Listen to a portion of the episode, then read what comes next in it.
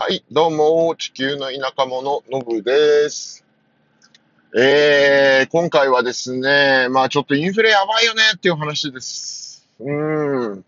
まあいくつかあって、えー、まず一つはね、えー、まあうちの工場の建材なんですけれども、まあそもそも物がねえっていう、まあインフレ動向っていう前に、まあ物がねえっていう話でですね、これが非常に困っている。うん。いろんなところ駆け巡ってね、えー資材の買い出ししてくれてるんですけど、まあ私もちょこちょこ、あの、様子見ながらですけれども、うん。まあ物がねえんすよ、とにかく。まあ外貨ないんで、多分輸入資材とか入ってこなくなっちゃってるんで、まあ値段も場が高くなってたりとかですね、まあいろいろ問題が生じ始めていると。まあ一旦ちょっとね、良くなるのかなとか思ったんですけど、まあ追加の補正予算でもね、えーガツッと軍事費に当ててたりとかするので、まあまだまだ状況は改善されないだろうということなんでしょうけれども、そんな一方でですね、まあ市中にね、金がねえなんつってみんな困ってるのにもかかわらずですよ、コマーシャルバンクエチオピアっていうですね、まあ最大のエチオピアの商業銀行、まあ政府系の銀行ですけれども、これがですね、なんと、あの、ありえんぐらいですね、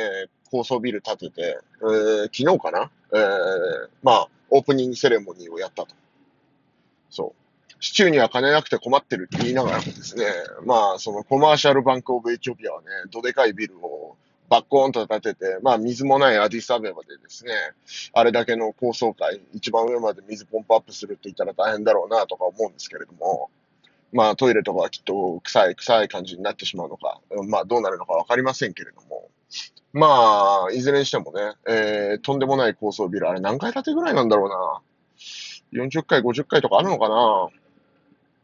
まあとにかく、えー、まあエチオピアでね、随一の高層ビルってことですね。まあ、誇り高きエチオピア人は喜んでいますよ。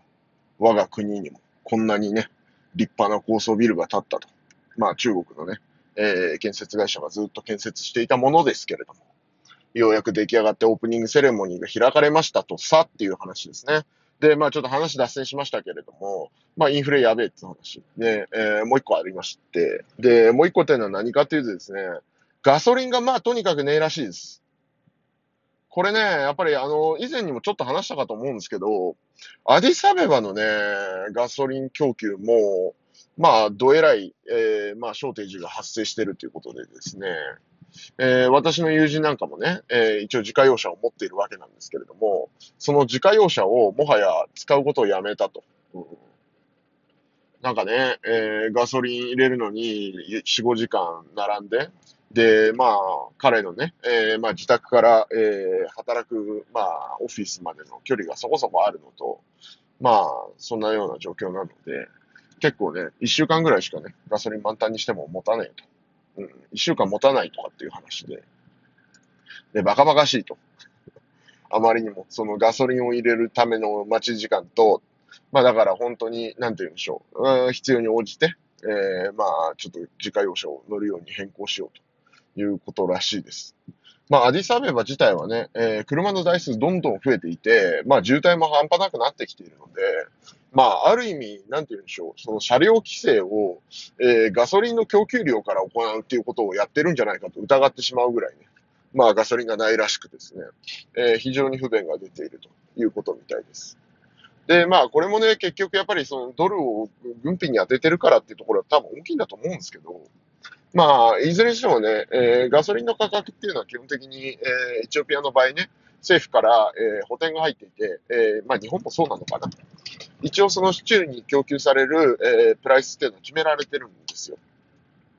で、まあエチオピアのブルが弱くなればですね、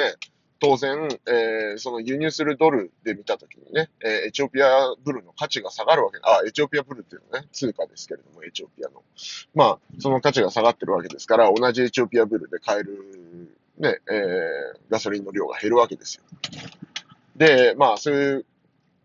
まあね、えーインフレに伴って、まあ、通貨安がどんどん進んでいるわけなんですけれども、今もね、えーブラックマーケットと、えー銀行レートでは、えー何パーセントぐらいだ？今ね、銀行レートが 49. 点何歩とかでね、50ギリギリいかないぐらいなんですね、1ドル。で、それに対してブラックマーケット今ね、60後半から70近いところまで多分行ってるんですよ。まあだからこれってね、結構すごいギャップで30%ぐらい、まあ帰りがあるのかな？うん、まあ、そう考えるとね、なかなか厳しいものがあるのかなと思うんですけれども。うん、まあ、そんなわけでね、ガソリンも足りていないし、まあ、建材も足りていないし、まあ、物を買うことがね、非常に難しくなってきていると。いう中で、この国のインフレはどこまで進むのかっていうのはね、ちょっと今後見ものだななんて思うわけです。うん、まあ、ドルがね、ないので、結局ね、なかなか辛いですよね。で、まあ、ドルがね、仮になくても、じゃあ、えっ、ー、と、エチオピア国内にね、えー、いろいろと、まあ、産業があればいいんですけれども、えー、変な話ね、その T シャツやら何やらとかね、そういったもの、まあ一部ね、工業団地で作って輸出してたりしたわけですけれども、まあそういったものもね、まあ工場結構止まってたりしますし、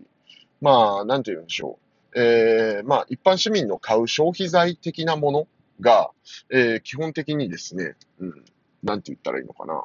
まあ輸入に、えー、依存しているような状況になってるわけで、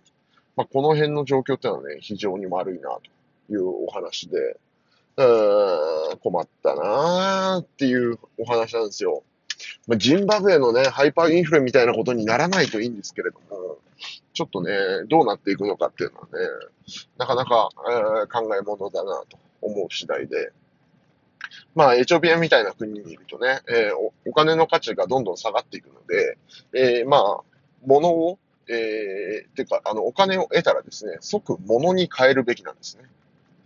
で、まあ、その現物を持ってる人間が強いと。うん。結局ね、だから今もしかしたらね、建材とかもないない言ってますけど、一部のね、えー、まあ、建材卸みたいな問屋さんとかがですね、実は供給量を絞ってるんじゃないかみたいなね、話もあったりとかして。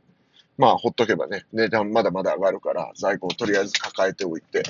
で、上がったところでバンと放出しようとかっていうね、えー、ことが、あまことしやかに囁かれていたりと。まあ、非常に多くの問題があるエチオピアなわけですけれども、うん。ちょっとね、えー、インフレに関してはかなり心配な水域に入ってきてるのかなというところで、うんまあ、ちょっと今日はこの辺りにしておきましょうか。まあ、エチオピアインフレ大変ですよ、というお話でした。まあ、建材もね、えー、なんとか見つかりそうなので、えー、ちょっとね、スローダウンしてしまってはいますけれども、えー、着々と進めております。ということで、ではまた。Tchau!